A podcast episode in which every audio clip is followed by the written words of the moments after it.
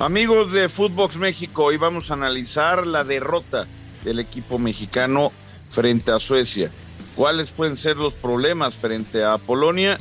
Y por supuesto, si Edson Álvarez debería ser o no titular, aunque para el Tata Martino parece está claro. Arrancamos junto a la leyenda Daniel Russo Brailovsky. Footbox México, un podcast exclusivo de Footbox. Hola, hola, ¿cómo están amigos de Footbox México? Fuerte abrazo, Raúl Ortiz, el pollo de este lado, junto por supuesto a la leyenda, Daniel, el ruso Brailovsky. ¿Cómo está, ruso? Buen día. Hola, ¿cómo anda, pollo? ¿Todo bien? ¿Todo tranquilo? ya, ya, no, ya empieza el Mundial, ya estamos encima, ya después de tanta espera, ya, ya estamos aquí. Ya estamos aquí, estamos a punto de ver el primer partido de la selección mexicana, será frente a Polonia y caramba, no sé qué sensaciones, primero quiero, quiero arrancar con eso. ¿Qué sensaciones te dejó el partido con Suecia? Si te preocupó, si dejó alguna conclusión que valga la pena o si de, o si de pronto ya nada más nos queda ponernos a rezar. No, a rezar no. Yo creo que los partidos de preparación son para eso. Y que en el Mundial, yo te digo una cosa, yo sigo confiando mucho en los muchachos. Yo creo que se pueden llegar a destapar, que pueden llegar a, a crecer y que pueden llegar a dar un buen Mundial.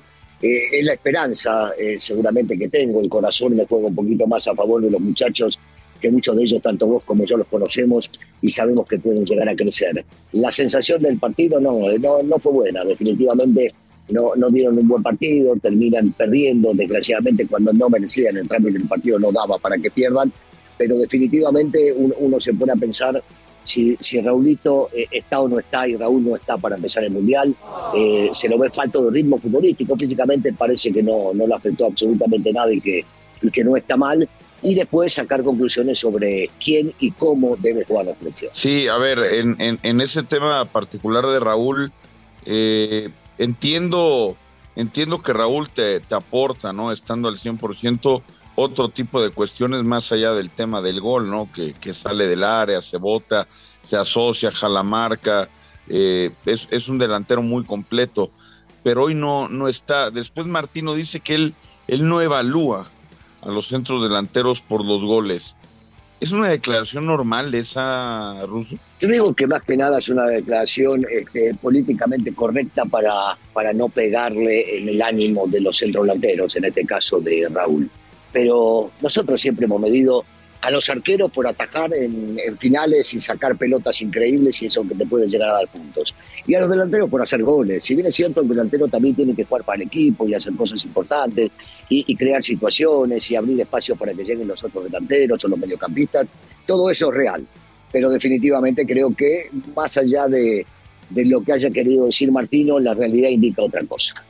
Sí, me, queda claro. ¿Tú a, quién, ¿Tú a quién usarías, mi querido Ruso, para el partido contra Polonia? Porque eh, dadas las condiciones de lo que pretende Martino, pareciera que Funes Mori cumple más con ese rol eh, a lo Raúl Jiménez que Henry Martín, pero el momento de Henry Martín ha sido mejor a lo largo del semestre, aunque cumple otro tipo de funciones. ¿Tú a quién usarías? No, bueno, pero primero estoy totalmente de acuerdo contigo, ¿eh? más allá de, del resultado y lo que podamos llegar a ver después del partido, este, a, Martino lo que le gusta es un centro delantero como Raúl y nunca ha cambiado. Y lo más parecido que hay a Raúl es Funes Mori. Si bien es cierto y comparto plenamente, el semestre de, del jugador del América fue excepcional, fue muy bueno, eh, fue de menos a más y cada vez más y mayor, o sea, el tipo fue cumpliendo. Pero la forma y el estilo de jugar de esta selección me parece que pertenece mucho más al juego, en este caso, de Punemoni que de Bat. Y después, eh, después tenemos la, grata sorpresa, entre comillas, porque ya lo conocíamos, pero no teníamos la certeza de que iba a ser titular.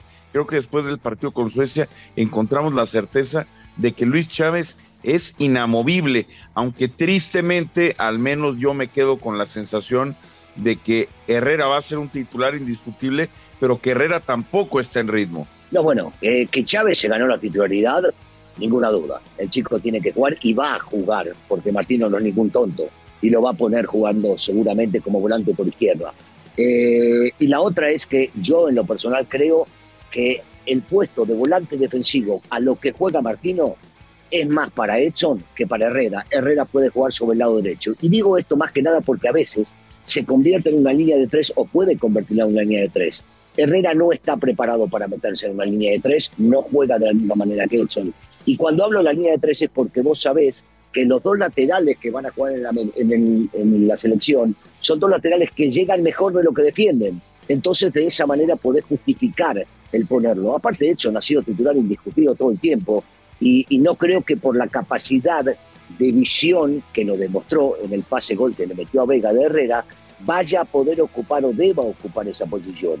Una posición de ladero al lado de hecho me parece que puede llegar a ser mucho mejor para él. Te quiero invitar y recordar que puedes entrar a, a registrarte a caliente.mx.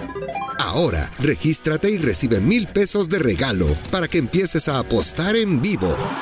Caliente.mx, más acción, más diversión.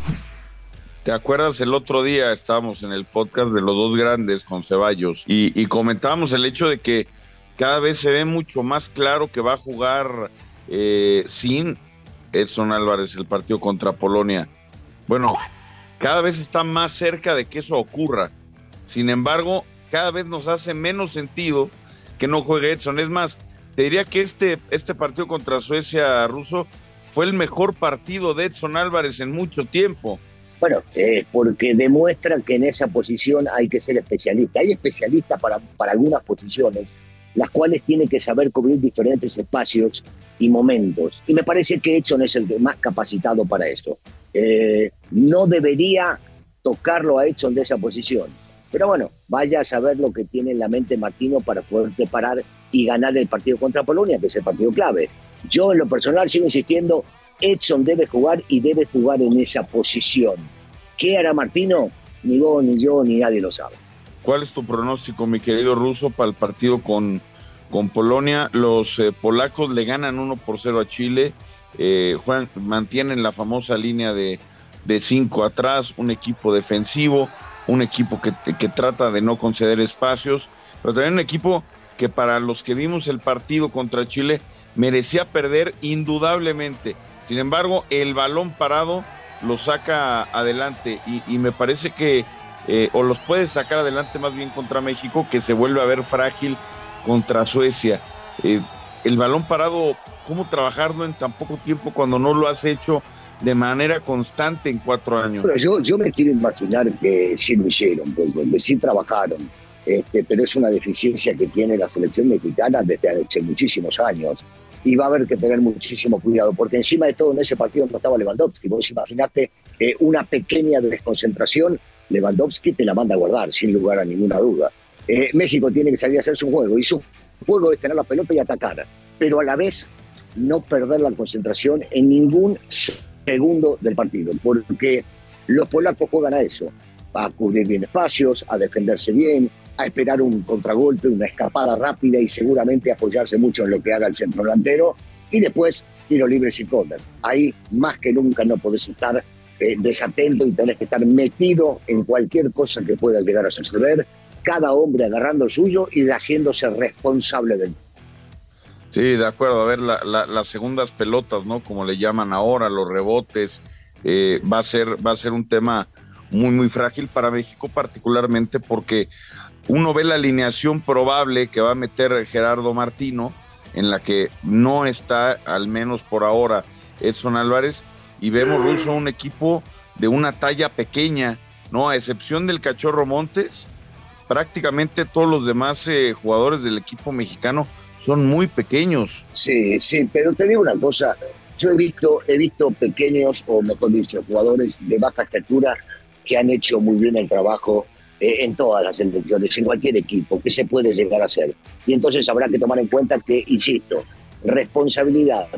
Vos tomás al 9, vos tomás al 4, vos tomás al 8, y cada uno hacerse responsable de cada uno de los jugadores que debe tomar. No importa la altura, vos podés ser mañoso y poder desequilibrarlo y golpearlo un poquito, tocarlo con el hombro. Hay mil maneras de poder desequilibrar a un tipo que sea mucho más corpulento que el tuyo. Bueno, Ruso, pues a ver cómo nos va. ¿Cuál es tu pronóstico el partido contra Polonia? Espero que gane. No, pronóstico soy malísimo para eso, pero yo espero que es gane. Es verdad, es verdad. Ya me acordé que los partidos hay que jugarlos. Siempre. Te he visto toda la vida y no pronosticas. Mala mía, mala mía, hermano. Mala mía, pero yo sí voy a pronosticar que ganamos. Voy ojalá, a pronosticar ojalá, por ti que ojalá, ganamos. Ojalá, ojalá, que ojalá, sea. ojalá que sea, ojalá que sea. Gracias, Ruso. Te mando un abrazo. Gracias, amigos de Footbox México. El equipo nacional mexicano debuta este 22 de noviembre frente a la selección de Polonia. Mucha suerte para los seleccionados. Esto fue Footbox México, solo por Footbox. No importa dónde te encuentres, con Telcel tienes Qatar en tus manos.